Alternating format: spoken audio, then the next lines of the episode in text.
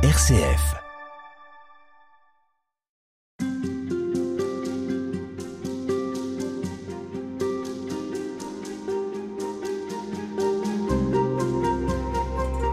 Que rien ne te trouble, que rien ne t'effraie.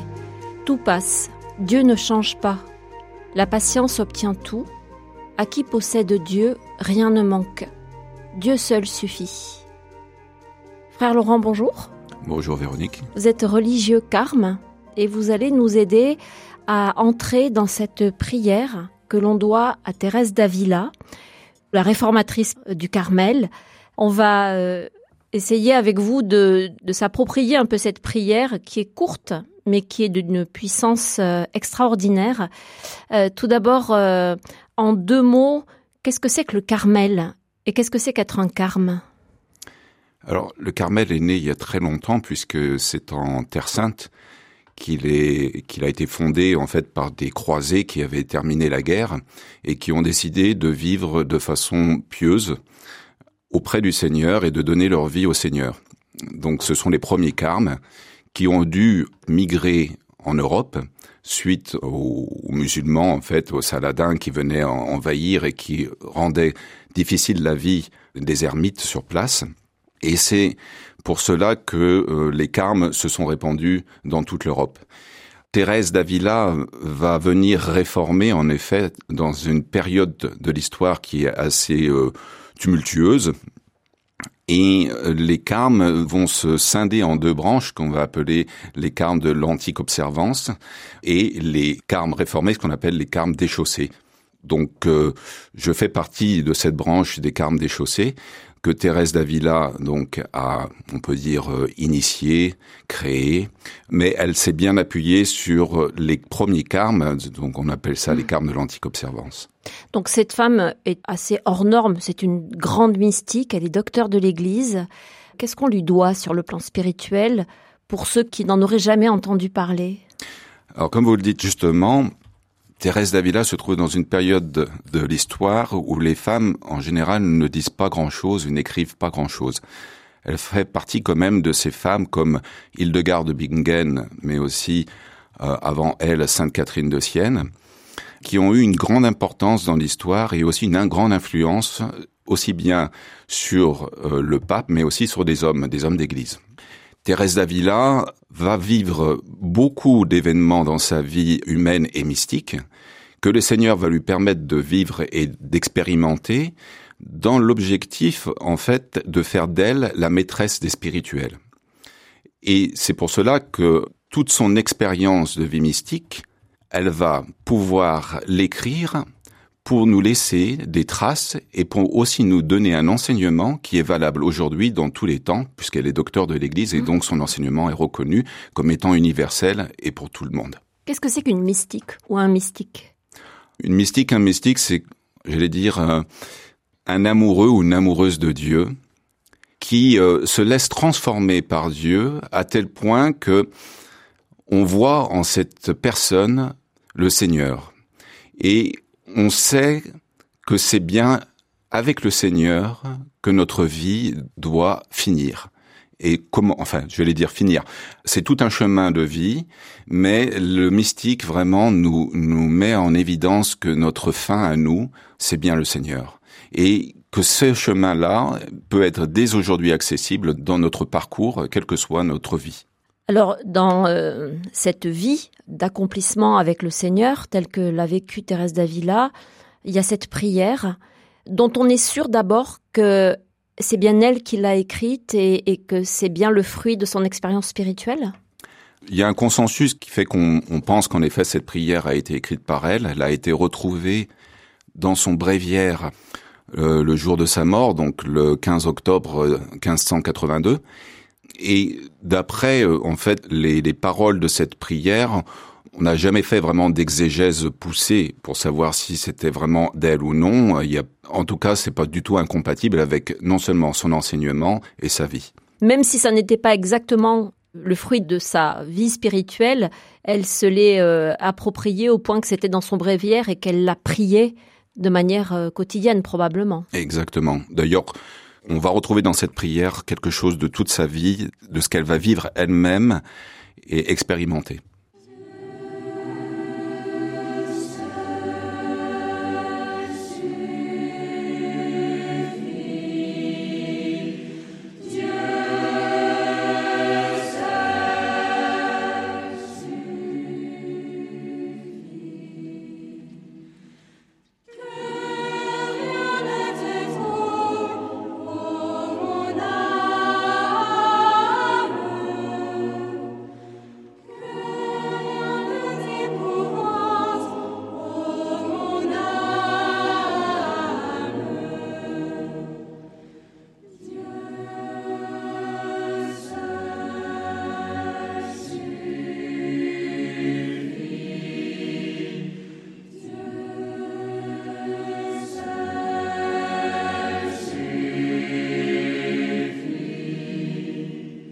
Dieu seul suffit, frère euh, Laurent, c'est euh, l'aboutissement de cette euh, prière attribuée à Thérèse d'Avila, traduite d'ailleurs de l'espagnol, ce qui explique qu'il y a plusieurs versions. Enfin, globalement, on est à peu près tous d'accord sur le, le, sens de ces mots.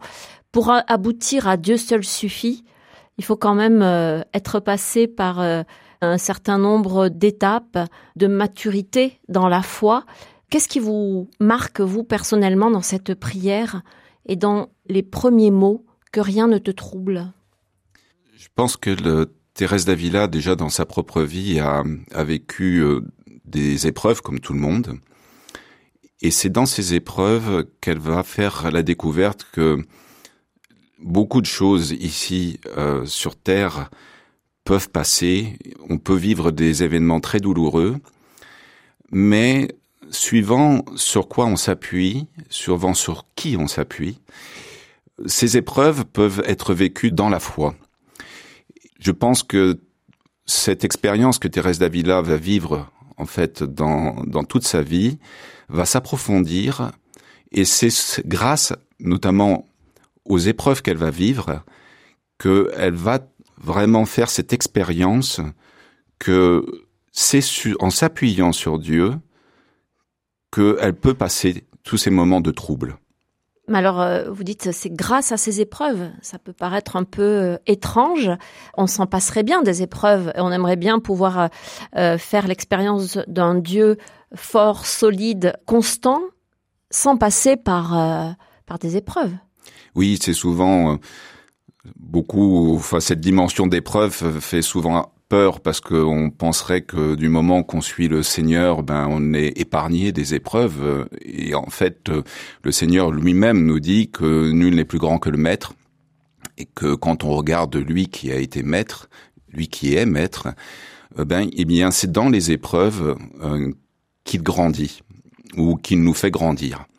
Et c'est les épreuves qui nous permettent en fait de vérifier notre foi et en qui nous nous appuyons. Euh, lui-même sur la croix et qui va vivre des épreuves vraiment très très difficiles puisque il finira par dire Père euh, pourquoi m'as-tu abandonné? Même s'il se remettra tout à fait dans les mains du Père, hein, entre, tes mains je remets mon esprit, dira-t-il. Euh, il fait quand même cette expérience de dérélection qui vraiment est peut-être pas spécialement nécessaire pour tout croyant parce que chacun va vivre des épreuves qui lui sont permises de vivre, en quatre guillemets, je vais dire, euh, mais c'est bien par les épreuves que l'on grandit. Et je me souviens très bien d'un ami qui était qui pas du tout chrétien, qui est juif, et lors d'un repas me disait, enfin, je, je, lui ai dit, mais une vie sans épreuve serait une vie triste. Et lui-même m'avait dit, mais je suis tout à fait d'accord avec toi, Laurent. Tout à fait. En même temps, je, je mets des, des, bémols dans le sens où je, je vois très bien qu'il y a des gens qui sont... Faut pas les rechercher quand même. Non, tout à fait. La vie se charge de, de nous les offrir toutes seules. Exactement. Oui, l'objectif n'est pas du tout de rechercher les épreuves, mais quand elles arrivent, de savoir les vivre en s'appuyant sur la bonne personne. Alors, ce qui est quand même très frappant dans, dans l'ensemble de cette prière euh, de Thérèse d'Avila, c'est la confiance qu'on sent dans les mots que rien ne te trouble, que rien ne t'effraie. Il y a quelque chose de très euh, euh, confiant, de très paisible, malgré les épreuves euh, que ça suppose, tout ça. Oui. Et je pense que Thérèse Davila va faire, bon, si elle peut se permettre de dire, de dire cela, c'est qu'elle fait l'expérience elle-même d'une transformation intérieure qui est progressive, qui nécessite du temps, mais aussi un engagement. Et c'est tous ces écrits, notamment dans son chemin de perfection qu'elle va laisser à ses, euh, à ses filles, où elle explique en fait... C'est-à-dire les sœurs qui vivent avec elle. Hein. Voilà, tout à fait. Et elle explique en fait à, à, à ses sœurs en fait comment il est nécessaire de se laisser transformer par le Seigneur, et c'est cette transformation qui nécessite donc du temps et aussi euh, une forme euh, d'abandon. D'abandon, tout à fait, oui, une forme d'abandon qui va permettre en fait à la personne de vivre aussi sereinement ses épreuves comme Thérèse a pu le vivre, euh, surtout dans les années 1577 où elle voyait son œuvre être remise en question. Donc surtout, bah, quand je dis 1577, c'est parce que euh, le, général des Carmes, d'un seul coup, arrêtait toute la réforme. Et euh, c'est aussi l'année où Saint Jean de la Croix est enfermé, euh, dans un cachot.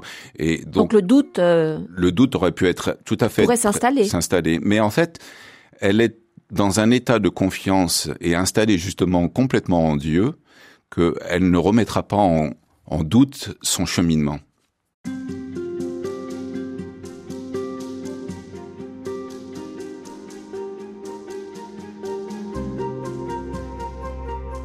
Nous poursuivons avec vous, frère Laurent, euh, la découverte ou euh, l'évocation de la prière euh, de Thérèse d'Avila. cette prière notamment qui est beaucoup chantée à, à, Thésée et qui peut-être est connue de nos auditeurs ne serait-ce que par ce chant de Thésée, mais aussi par le chant qui nous accompagnera dans ces émissions également, celui composé par votre frère Carme, Pierre-Éliane. Dans cette prière, il y a deux mots qui pourraient passer inaperçus, mais qui sont quand même très marquants, c'est tout passe. Dans cette prière, Thérèse d'Avila fait le constat de l'inconstance des choses, de la vie, euh, des événements, euh, du matériel aussi. Comment vous entendez ces deux mots, vous? Alors, j'aime bien rapprocher Thérèse d'Avila avec Sainte Catherine de Sienne. D'ailleurs, c'est pas anodin qu'elles aient été, toutes les deux, déclarées docteurs de l'Église pratiquement la même euh, la même date. Je, je trouve que Sainte Catherine de Sienne éclaire ce que Thérèse d'Avila dit euh, justement quand elle parle de, en disant que tout passe. Parce qu'à un moment donné, Dieu dit à Sainte Catherine de Sienne que tout a été fait dans le monde pour que l'homme ne s'attache pas aux choses du monde.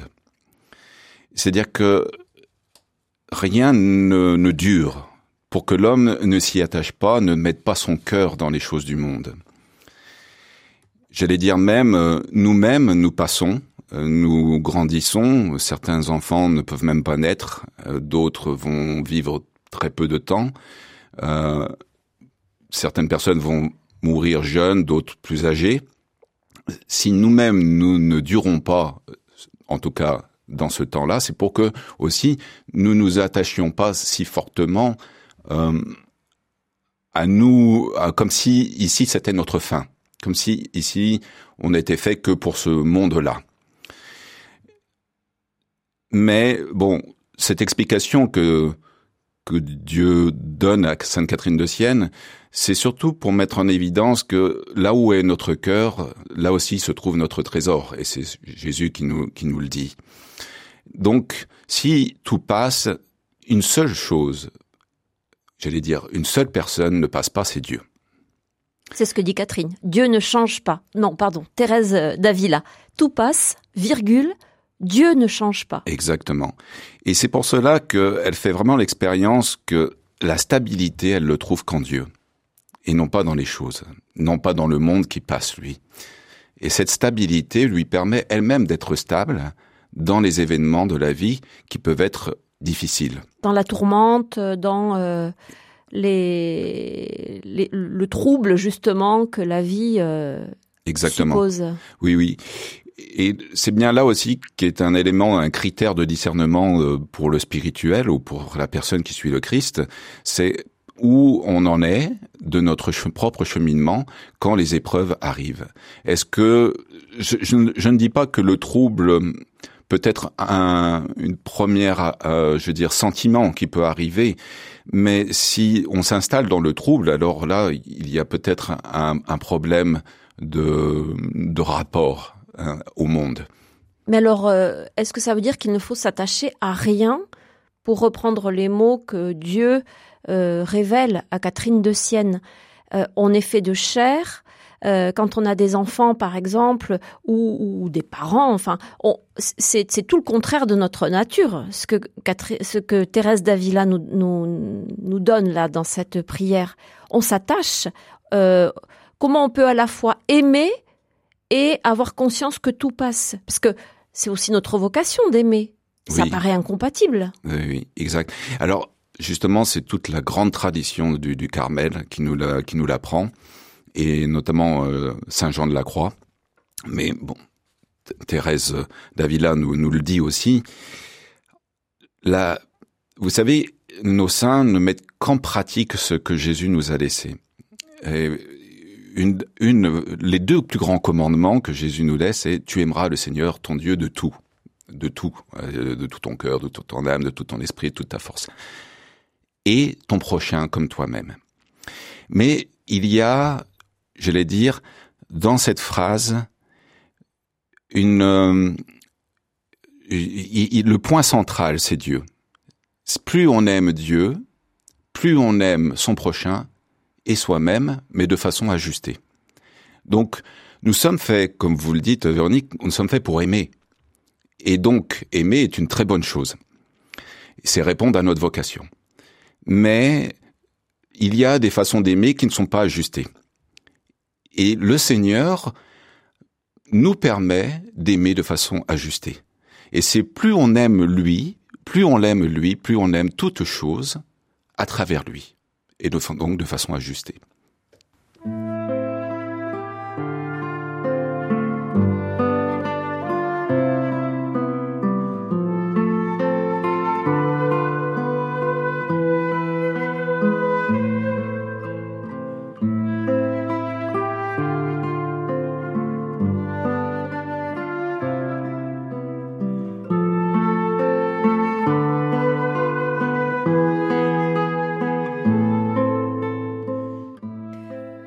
Laurent, qu'est-ce que c'est aimer de façon non ajustée?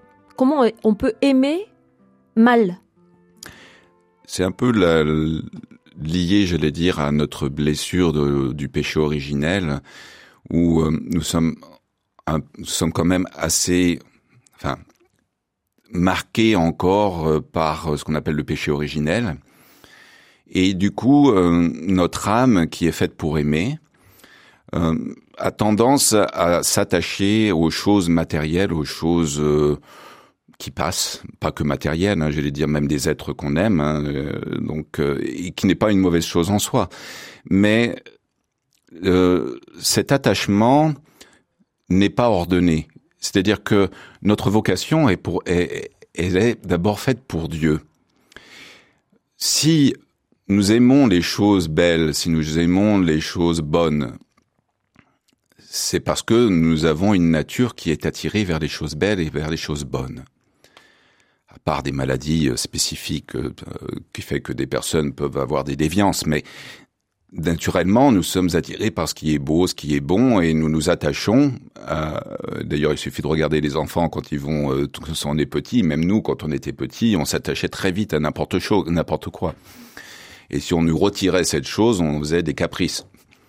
Donc, euh, c'est juste pour vous montrer que derrière, il y a des façons d'aimer qui ne sont pas vraiment ordonnées, qui sont pas ajustées. Et cette euh, c'est quoi C'est la possession, la volonté de, posséder, la volonté de mettre la main sur?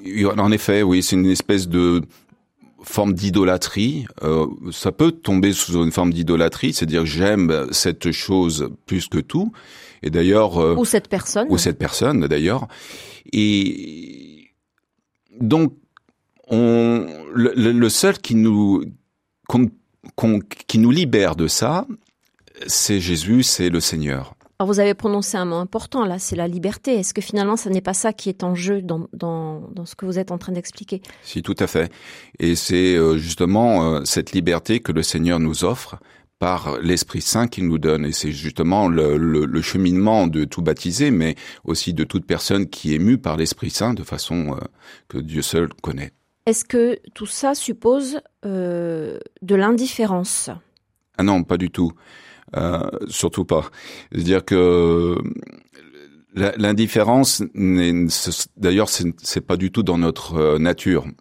Nous sommes touchés par des événements, nous sommes touchés par la mort des, des, des personnes qui nous sont proches ou, ou non. Euh, par la souffrance, par des, la autres. souffrance des autres, tout à fait. Donc l'indifférence n'est pas c'est pas du tout ce genre de de fonctionnement. Euh, J'allais dire l'objectif c'est pas de se rendre insensible au au malheur des autres ou à ce qui pourrait nous toucher nous-mêmes. Ce n'est pas un exercice, mais c'est vraiment aimer, c'est-à-dire exercer notre puissance que notre âme a d'aimer, mais envers Dieu d'abord. Et c'est Dieu qui nous ajustera, qui c'est lui qui nous transformera et fera que nous aimions notre prochain comme nous-mêmes, mais de façon comme il le faut. Est-ce que dans ce tout passe, il n'y a pas aussi quelque chose qui nous dit euh, ne t'inquiète pas, euh, les épreuves passent aussi, la souffrance passe, euh, une espèce de, euh, si vous me permettez l'expression, ça ira mieux demain, quoi. Oui, en même temps, euh, je l'ai dit, il y a des personnes qui vont vivre des, des épreuves qui vont durer toute leur vie, euh, soit des épreuves de maladie ou, ou autres.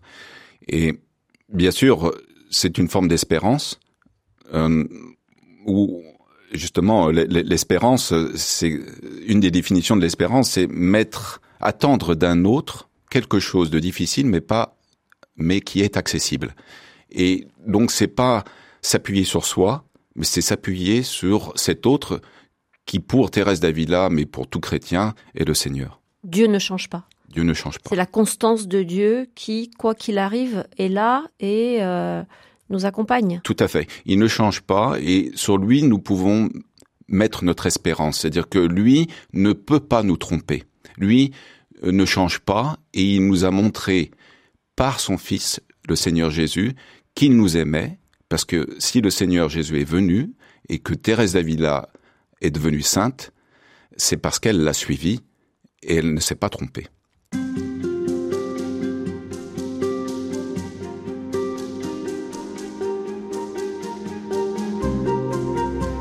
Nous poursuivons, euh, frère Laurent, euh, l'évocation de la prière de Thérèse d'Avila qui commence par euh, deux phrases dans lesquelles elle nous invite à ne pas avoir peur, que rien ne te trouble, que rien ne t'effraie. Euh, euh, ça vient en écho avec l'Évangile. Alors, on peut voir certains. Ben, en fait, l'expérience du trouble, en tout cas, on la voit clairement chez les, les disciples et chez les premiers apôtres euh, lors de la mort du Seigneur. Chez le Christ lui-même. Alors, chez le Christ lui-même, en effet, il y a un trouble, notamment au Jardin des Oliviers. Père, si cette coupe peut s'éloigner de moi, mais non pas ma volonté, mais la tienne. Et c'est, je trouve que c'est, très juste que le Seigneur ait pu vivre ces expériences humaines et que son Père lui ait permis de vivre ces expériences humaines de trouble, parce que il peut ainsi savoir ce que c'est d'être éprouvé. Le Seigneur a vécu toutes choses, comme nous, sauf le péché. Mais donc il a été éprouvé et terriblement éprouvé. Et ces moments de trouble ou ces moments de nuit qu'il va vivre aussi sur la croix, euh, nous, est, nous est donné pour que nous puissions nous appuyer sur lui pour les vivre nous-mêmes. Qu'est-ce que c'est ce trouble? En fait, souvent le trouble apparaît quand ce sur quoi nous nous appuyons s'effondre. Défaille. Défaille. Mmh. Ça fait partie aussi de l'expérience du croyant. Euh, Thérèse d'Avila, Saint Jean de la Croix vont vivre des moments de purification de leur âme où certaines choses sur lesquelles ils s'étaient appuyés à un moment donné dans leur vie, même leur vie de foi, va s'étioler, va devenir euh, pas solide en tout cas. Et donc c'est très troublant pour la personne qui le vit. Donc il n'y a pas que des épreuves humaines, il y a aussi des épreuves de foi. Et celle que Jésus a vécue, mais aussi celle que tout chrétien est amené à vivre. L'expérience d'une fragilité. Il y a l'expérience de la fragilité, mais l'expérience aussi que Dieu dépasse tous nos concepts. Bien sûr, Dieu se révèle à nous parce qu'il veut nous donner qui il est, mais en même temps, nos mots ne peuvent pas renfermer Dieu. Dieu est infini. Donc, plus on découvre qui est Dieu, plus sur quoi nous nous appuyons, nos concepts, euh, notre façon de le comprendre, finissent par changer parce que on le découvre toujours de, de façon de plus en plus profonde. Même ça, ça passe. Oui, en effet. Même cela passe parce que Dieu ne se laisse pas enfermer. Dieu est Dieu. Et vu qu'on dit, en plus, Dieu est infini. Donc, plus notre connaissance de Dieu, qui est une connaissance amoureuse, pas qu'une connaissance intellectuelle. Bien sûr, je, ne fais pas euh, une contradiction parce que le fait de connaître, c'est aussi une façon d'aimer. Mais plus on aime Dieu, plus on le découvre et plus on ne peut pas s'installer sur quelque chose de stable, sauf lui qui est stable, mais en même temps notre connaissance ne fait que progresser et notre amour. Ça c'est très intéressant euh, à dire parce que et très important parce que ça suppose qu'il ne peut pas y avoir de concept de Dieu euh, qui soit euh, définitif, qui soit verrouillé. La théologie l'exégèse, toutes ces sciences qui nous permettent de comprendre un peu mieux, de s'approcher de ce mystère qu'est Dieu, elles sont en mouvement permanent. Quoi. Il n'y a pas d'absolu dans ces disciplines. Oui, surtout que le, les disciplines théologiques euh, sont des disciplines qui utilisent le langage, donc le langage humain et la connaissance humaine qui est discursive, qui marche par étapes pour comprendre. Or, ce langage est important parce que, vous savez, nos saints font l'expérience que la seule chose qui reste à un moment donné, c'est la foi. Et la foi, une des définitions de la foi, c'est connaître Dieu comme il se connaît et comme il connaît toutes choses. Or, connaître Dieu comme il se connaît, il n'y a que lui qui peut se révéler pour dire qui il est. Donc, il passe par ce qu'il fait notre humanité, c'est-à-dire le langage humain, notre capacité de comprendre les choses, et il se révèle ainsi. Il dit, voilà, je suis ainsi. Mais, bien sûr, ce que nous connaissons de Dieu nous permet de dire ce qu'il n'est pas, en tout cas, mais il ne renferme pas Dieu dans un mot ou dans un concept.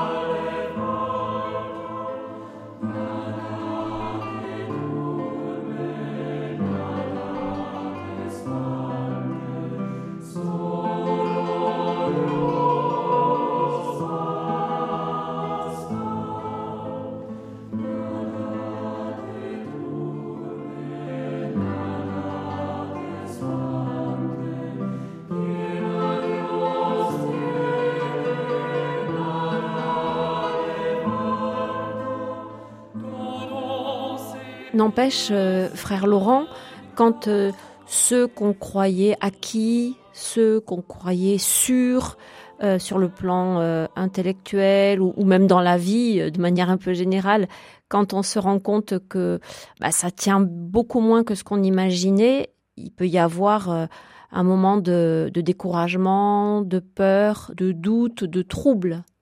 Oui, et ça fait partie en fait des bon sans rentrer dans la psychologie de, des étapes, quand on, se rend compte qu'on est soit pas trompé ou que ce soit par rapport à une connaissance ou qu'on s'est trompé ou qu'on a pris euh, des, on peut dire, des vessies pour des lanternes, les étapes. Alors soit on peut rentrer dans le déni et dire non, de toute façon c'est c'est pas c'est pas vrai. Ce que je crois c'est c'est dur comme fer. Il y a que ça qui est vrai. Bon, ou on accepte ces ces étapes en fait qui peuvent être troublantes et qui pourtant nous permettent une espèce de renaissance. Et quand je vais dire renaissance, c'est un peu aussi l'expérience qu'a fait Jean de la Croix quand il a fait sa, sa gestation de neuf mois dans les cachots à Tolède, où il a vécu en fait une euh, vraiment une renaissance où beaucoup de choses en lui ont été transformées. Le Seigneur lui a permis de vivre vraiment cette étape d'épreuve très difficile, mais qui a fait de lui euh, le saint que nous connaissons. Et c'est certainement par des moments de difficiles, très difficiles, où il était euh, lui-même corrigé par ses, ses frères. Hein. Il recevait la discipline euh, une fois par semaine. Il était dans un cachot non chauffé. Euh, en hiver, c'était très difficile. Il, il était mal nourri. Donc, il a vécu vraiment ce que le Seigneur Jésus a vécu, c'est-à-dire d'être abandonné des siens.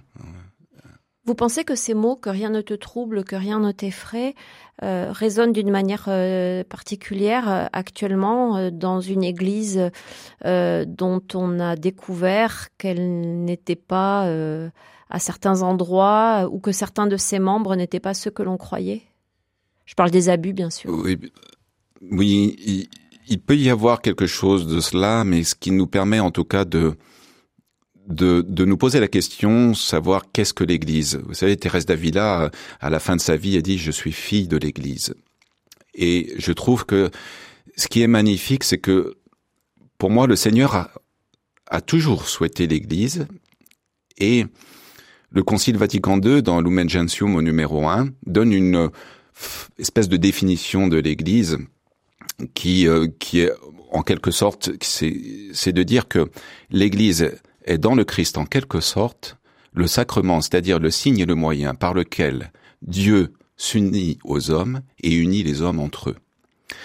Et je trouve que cette définition donne tout à fait la place de l'Église qui est sainte et par laquelle le Seigneur veut non seulement se faire venir en nous par son Esprit Saint, et c'est parce qu'il vient en nous qu'il permet que les hommes vivent en paix et dans l'amour entre eux.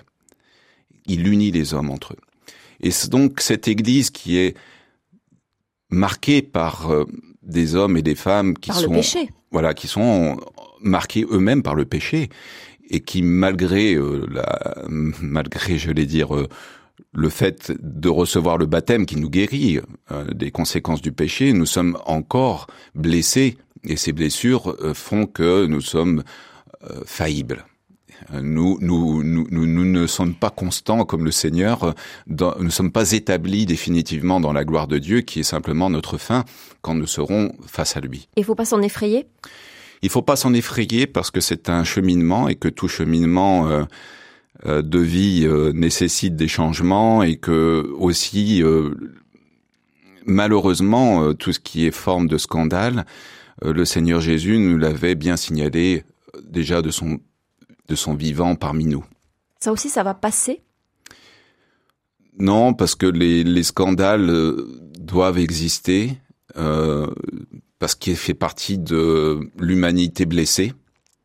Euh, je pense que c'est vraiment marqué par l'humanité blessée. Je, ne juge pas les personnes qui commettent des scandales, mais je, juge les actes qu'ils ont commis. Je, juge l'acte qui est mauvais en, en, soi. Mais à vrai dire, les, nous sommes tous potentiellement faillibles, suivant l'histoire que nous avons vécue.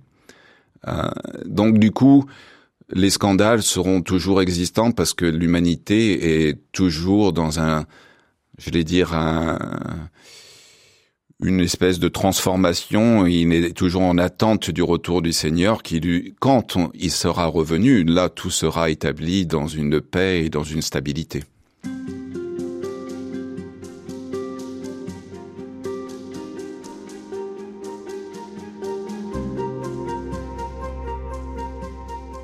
Frère Laurent, nous poursuivons avec vous euh, l'évocation de la prière de Thérèse d'Avila avec euh, cette constance de, Dieu dans nos vies qu'elle euh, signifie par ces mots Dieu ne change pas, la patience obtient tout. Qu'est-ce que ça veut dire que Dieu ne change pas?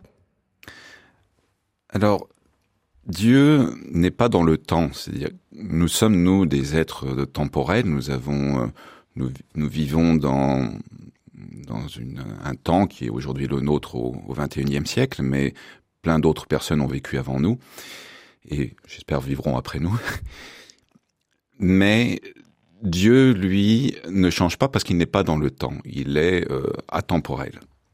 Et c'est lui-même qui a créé toute chose, de rien. Et donc, il permet que lui, euh, n'étant pas dans le temps, nous pouvons nous appuyer sur lui qui, en fait, euh, est immuable. Justement, c'est intéressant parce que souvent on pourrait chercher à une référence sûre sur lesquelles on, ne se trompe pas, sur lesquelles euh, on est sûr que cette référence-là va pas disparaître comme beaucoup de choses disparaissent aujourd'hui et ont disparu. Même les connaissances que nous avons ne cessent de changer.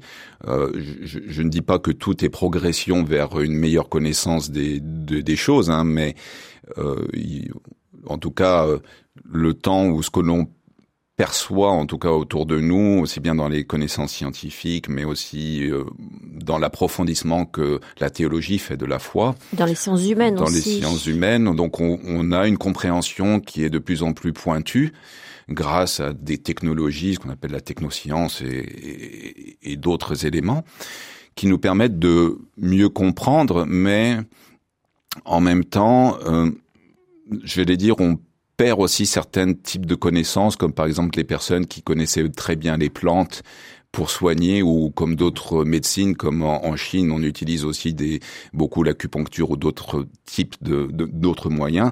Et en tout cas, en Occident, on a choisi des orientations qui fait qu'on oublie euh, certaines choses et qui, qui est une forme de connaissance aussi. Donc euh, c'est pour ça que je dis une certaine progression peut amener une certaine régression dans d'autres domaines. Donc c'est pas euh, un absolu en soi de voir que tout progresse vers un, un, un mieux. En fait, on a simplement des options, des options que l'on prend et qui nous permettent de comprendre les choses différemment. Alors que tout cela, c'est pour simplement mettre en évidence que Dieu seul, lui, ne change pas. Et donc, la façon, quelqu'un qui n'a pas d'espérance, euh, comme je le rappelais, hein, l'espérance, c'est euh, attendre d'un autre quelque chose de difficile mais accessible.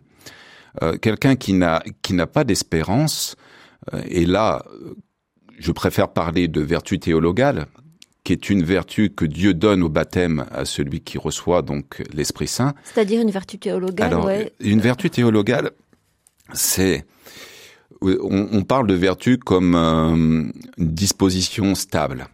C'est quelque chose qui nous est donné par Dieu. Vous voyez, je parlais de disposition stable. C'est quelque chose qui ne change pas.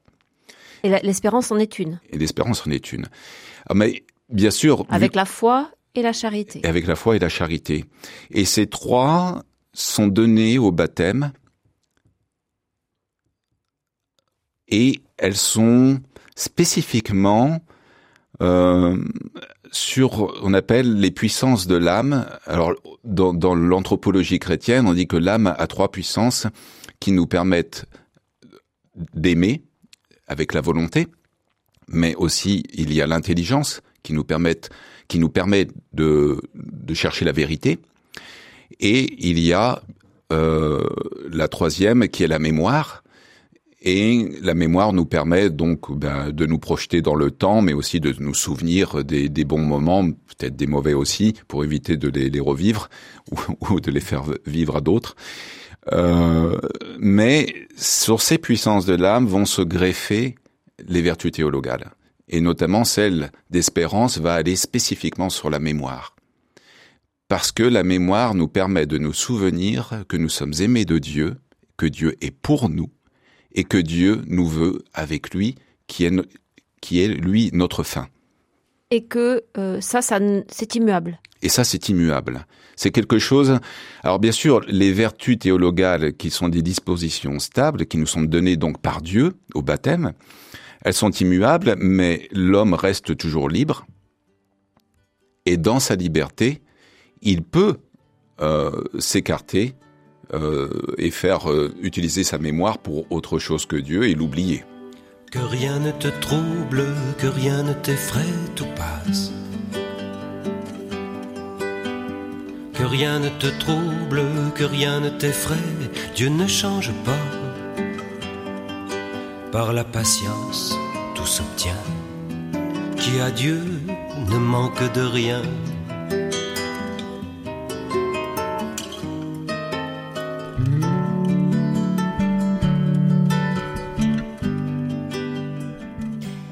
Mais alors frère Laurent, un Dieu qui ne change pas, qui est constant, qui est immuable.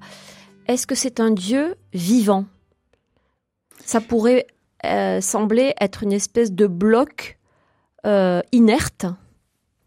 Alors, oui, il est un Dieu vivant parce qu'il nous a révélé qu'il est vivant. Et il nous le révèle notamment par les Écritures. Et les Écritures nous montrent tout un cheminement, d'ailleurs, que le peuple hébreu a fait, déjà avec Abraham, mais aussi tout ce cheminement que le peuple hébreu a fait avec son Dieu, et qui nous mène jusqu'au Seigneur Jésus, qui est quand même, j'allais dire, le miracle le plus extraordinaire. Dieu, qui est immuable et infini, se rend dans une créature finie et passible. C'est-à-dire une créature qui peut souffrir et qui grandit, c'est-à-dire qui est devenu, qui était bébé, qu'on vient de fêter Noël, et qui va mourir. Donc Dieu, l'immuable, se fait l'un de nous, pour nous rejoindre et pour nous montrer à quel point il nous aime. Et à quel point il vit. Il est vivant. Et à quel point il est vivant. Et cette vie qu'il a, qu'il est lui-même le vivant, cette vie, il nous la donne. Parce qu'en se faisant l'un de nous, il, il nous fait l'un de lui, il nous fait lui. On devient Dieu. Par participation. Mais on devient Dieu. Et donc, c'est, il nous rend immuables comme lui. Alors, il est immuable et en même temps, il meurt. Oui, parce qu'il doit faire l'expérience de ce qui est notre vie pour nous ramener à lui. C'est-à-dire que ce qui nous a séparés de Dieu par le péché originel, Dieu, par son Fils Jésus-Christ, a voulu réparer ce qui était irréparable par nous, en tout cas. Et c'est mystérieusement par la croix par la non-puissance, alors que lui, il est, tout puissant, il est Dieu. Il l'a montré d'ailleurs en soignant les malades, en chassant les démons. Il, il montre sa toute-puissance. Mais cette toute-puissance est une puissance qui nous révèle qu'il est un Dieu qui nous aime et qui doit faire l'expérience de la mort pour nous ramener à lui. C'est une expérience qui nécessite pour nous un acte de foi de croire que Dieu s'est fait tellement pauvre qu'il a accepté de vivre aussi notre condition mortelle. Dans laquelle il n'est pas resté. Dans laquelle il n'est pas resté puisqu'il est ressuscité. Et cette résurrection qu'ont vécu, euh, dont a été témoin les premiers apôtres, qui pourtant ont été troublés. Les premières femmes aussi. Oui, d'ailleurs la, première apôtre, c'est Sainte Marie-Madeleine. Et en fait, cette expérience de trouble était aussi une expérience de joie qui est devenue une expérience de joie intense quand ils ont vu le Seigneur ressusciter. Et donc leur espérance n'était pas perdue. Ils ont peut-être perdu à un moment donné l'espérance qu'ils avaient mis en, au Seigneur Jésus dans sa personne, mais quand ils l'ont revu vivant, ils nous ont partagé cette espérance. Mais quand on lit dans la Bible, même déjà dans le Premier Testament, que Dieu peut se mettre en colère, Dieu peut être euh, troublé lui aussi, atteint par euh, la souffrance des hommes, il peut être agacé. On sent quand même un Dieu qui se laisse atteindre, qui se laisse toucher. Et pourtant, il ne change pas. Oui, alors c'est peut-être un aspect qu'on a tendance à oublier dans notre époque où on parle beaucoup, et moi j'en suis euh, aussi le témoin avec vous aujourd'hui, de Dieu qui nous aime, parce que c'est, je pense, l'élément primordial. En même temps, ce Dieu qui nous aime est un Dieu exigeant. C'est-à-dire que l'amour nécessite de correspondre à celui en qui on a mis son amour. C'est-à-dire qu'on ne peut pas dire j'aime quelqu'un et en même temps ne pas chercher à correspondre à cette personne. Il y a une nécessité d'une cohérence de vie. Et ce qui, euh, entre guillemets, dans les textes bibliques où on voit que Dieu est des fois déçu hein, par son peuple et que même il le laisse à l'abandon des fois, non seulement dans le peuple hébreu, on verra que plusieurs fois les ennemis viennent euh, et détruisent euh, soit le temple ou les déportent, etc. Ce n'est simplement une pédagogie pour que l'homme se retourne vers celui qui peut, le seul, et le seul qui peut le sauver. Se détourner de Dieu nous emmène de façon euh, sûre et certaine, malheureusement, vers la mort éternelle. Nous, nous pouvons nous en détourner Oui. mais lui ne se détourne jamais de nous. C'est Exactement. aussi ça l'histoire de l'alliance. Tout à fait. C'est que finalement, il, il jette jamais l'éponge complètement. Tout à fait.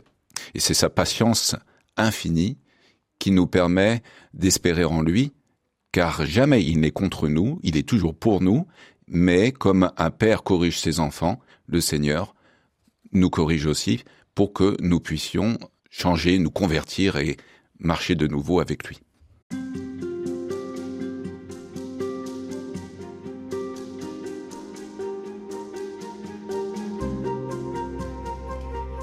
Nous sommes des êtres souvent impatients.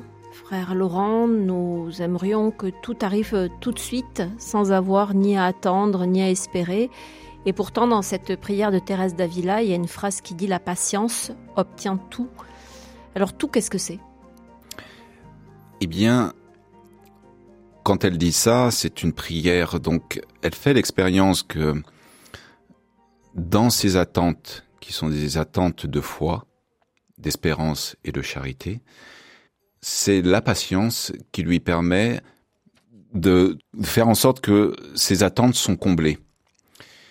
Et en effet, comme vous dites justement, le temps est nécessaire pour que certaines choses adviennent.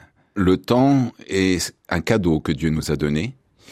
Et ce cadeau, en fait, nous est toujours donné pour nous convertir, pour changer vers le mieux. Et Dieu nous donne toujours ses forces ou sa force ou ses mo des moyens nécessaires par sa providence pour que on obtienne en tout cas la vie. La patience obtient tout. Euh, en tout cas, quand je dis la vie, c'est parce que c'est vraiment la fin vers laquelle nous nous dirigeons et cette vie, c'est bien Dieu. Encore faut-il consentir à laisser le temps au temps, comme on dit. Alors, oui. Ou à Dieu, le temps à Dieu. Il faut laisser le temps à Dieu et il faut surtout faire l'expérience que le, dans la patience, qui est une vertu, euh, cette vertu est concomitante avec une autre qui est celle de l'obéissance. Pourquoi? Alors, Sainte Catherine, euh, dans, dans le dialogue de Sainte Catherine de Sienne, Dieu lui dit, celui qui n'est pas patient n'est pas obéissant. Il montre dans le sens que l'impatience fait que on veut tout tout de suite. Or, vous savez, un des problèmes majeurs qui nous a fait tomber dans le péché originel, c'est cette impatience, entre guillemets, j'allais dire. Vous savez, Dieu dit à Adam et Ève, de tout arbre vous pourrez manger du jardin, sauf de l'arbre de la connaissance du bien et du mal. Le jour où vous en mangerez, vous mourrez. Or, cela ne voulait pas dire que Dieu n'allait pas un jour leur donner, mais que pour l'instant, il ne fallait pas qu'ils le touchent. Donc il fallait qu'ils acceptent cette parole de Dieu comme une parole de vie. Ils se sont fait tromper, certes, par le Satan, qui est l'image du serpent, et dans leur impatience, ils vont voir cet arbre qui est, il va dire, euh, désirable, très tentant, très tentant, et ils vont vouloir s'accaparer de la chose. Donc non seulement ils font preuve d'impatience, mais ils désobéissent. Exactement. Et c'est pour ça que les deux vertus vont ensemble.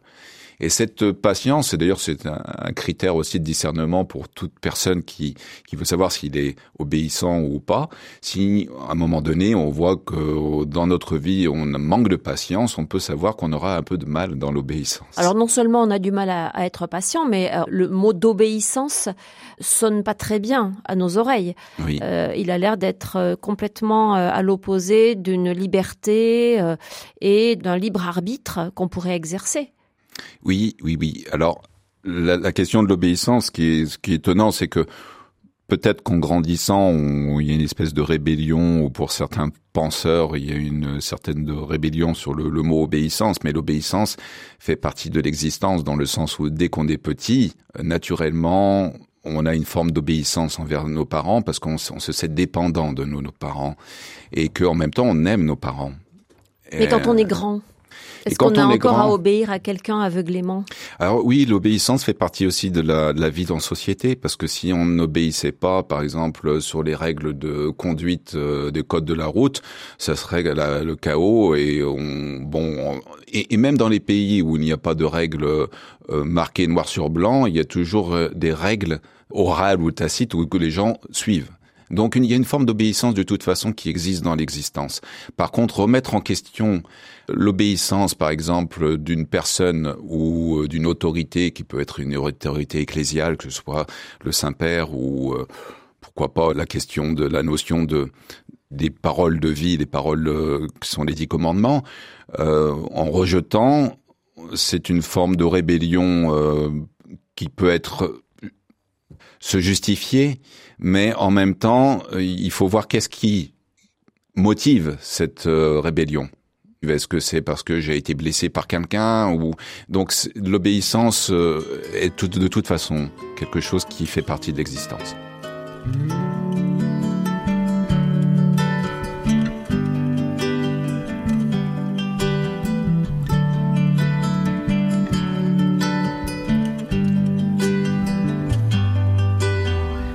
Rien ne te trouble, que rien ne t'effraie, tout passe rien ne te trouble, que rien ne t'effraie, Dieu ne change pas.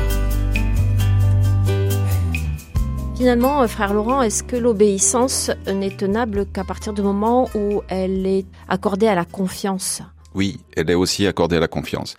Dans le sens où euh, la confiance, c'est comme euh, on met sa foi en quelqu'un, on croit que cette personne nous veut du bien ou et, et d'ailleurs, quand on va à l'école, on écoute de nos professeurs qui nous on fait confiance à l'enseignement qui nous est donné, mais c'est la même chose au catéchisme. Et a fortiori quand il s'agit de Dieu. Voilà, a fortiori quand il s'agit de Dieu, mais je peux comprendre qu'une personne qui, on parlait justement des, des, des abus ou qui a été victime euh, dans l'Église de personnes, que leur, sa confiance sera blessée aussi et que aussi euh, la question de l'obéissance se posera. Euh, c'est ce qui est humain dans un cheminement de guérison, mais cela n'empêche pas le fait que euh, l'obéissance, en tout cas dans les textes bibliques, montre que la désobéissance a été ce qui nous a causé beaucoup de, troubles et de, et de problèmes. En tout cas, ce mot d'obéissance, il n'apparaît pas dans la prière de Thérèse d'Avila. Non, bien sûr, elle n'apparaît pas, mais toute sa vie a été une vie d'obéissance. Et je peux vous dire que Thérèse d'Avila avait des visions de Christ. Le Christ lui disait même euh, des fois de fonder. Jamais Thérèse d'Avila est allée contre l'Église et euh, ce que disait l'Église.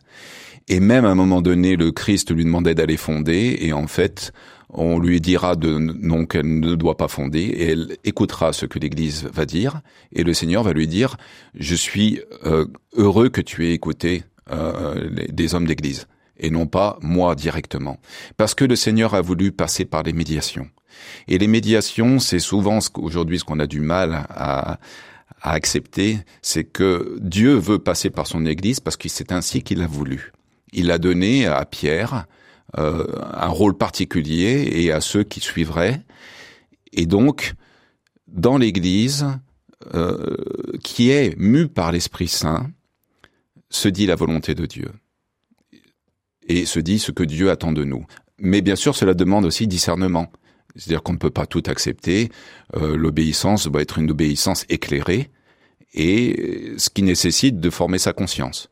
On ne peut pas obéir de façon peut-être comme euh, justement du temps d'Hildegard-Bingen, euh, de façon complètement aveugle, mais on a besoin de discernement et l'importance de former sa conscience et de faire travailler nos puissances de l'âme, que sont aussi l'intelligence qui recherche la vérité.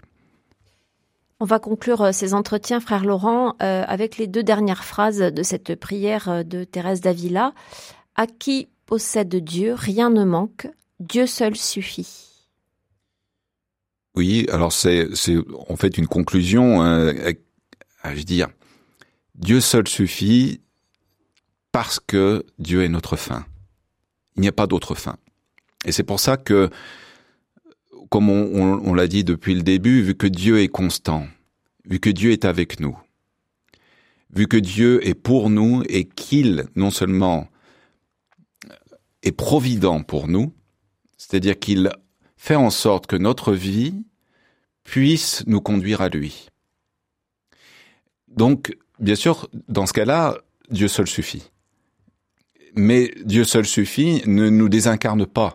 Oui, c'est ça. Le, risque, ce serait d'interpréter ça comme un absolu et de penser qu'on devient des espèces de d'êtres euh, éthérés, euh, uniquement spirituels, débarrassés des contingences. Voilà. Et ce qui n'est pas du tout ce que veut dire Thérèse d'Avila, parce qu'elle ne met qu'en en disant ça, en fait, elle ne elle fait un raccourci pour dire ce que Jésus disait, c'est des médieux de tout et son prochain comme soi-même. Et toujours pareil, cet ordre permet en sorte d'être complètement incarné, de vivre dans le monde comme Jésus a vécu dans le monde. Il a été, il a mangé, il a souffert, euh, il a pleuré, il a eu des émotions, il a, il a aimé, il nous a aimé tellement jusqu'à mourir pour nous. Eh bien, toute cette vie humaine que Jésus vit, nous sommes amenés à le vivre et seul lui peut vraiment nous rendre humains par son amour. Et cet amour nous est donné par l'Esprit Saint qui habite en nous. Et cet amour, euh, les, nos frères orthodoxes disent, l'objectif de l'être humain, c'est de l'acquisition de l'Esprit Saint. Et plus nous laissons l'Esprit Saint nous transformer, plus nous aimons comme Dieu aime, et plus nous aimons les choses de façon juste. Et donc, nous aimons Dieu de tout, et notre prochain comme nous-mêmes. Et j'aime bien dire le prochain comme nous-mêmes parce que souvent on dit notre prochain, mais non, celui qui s'aime lui-même aime aussi son prochain et inversement. Merci beaucoup, frère Laurent, de nous avoir accompagnés dans ces réflexions consacrées donc euh, à cette euh, prière de Thérèse d'Avila que on n'aura jamais complètement fini de, de comprendre et, et, de découvrir. Merci de nous avoir accompagnés et merci à Hugo Clément qui était à la technique. Merci Véronique.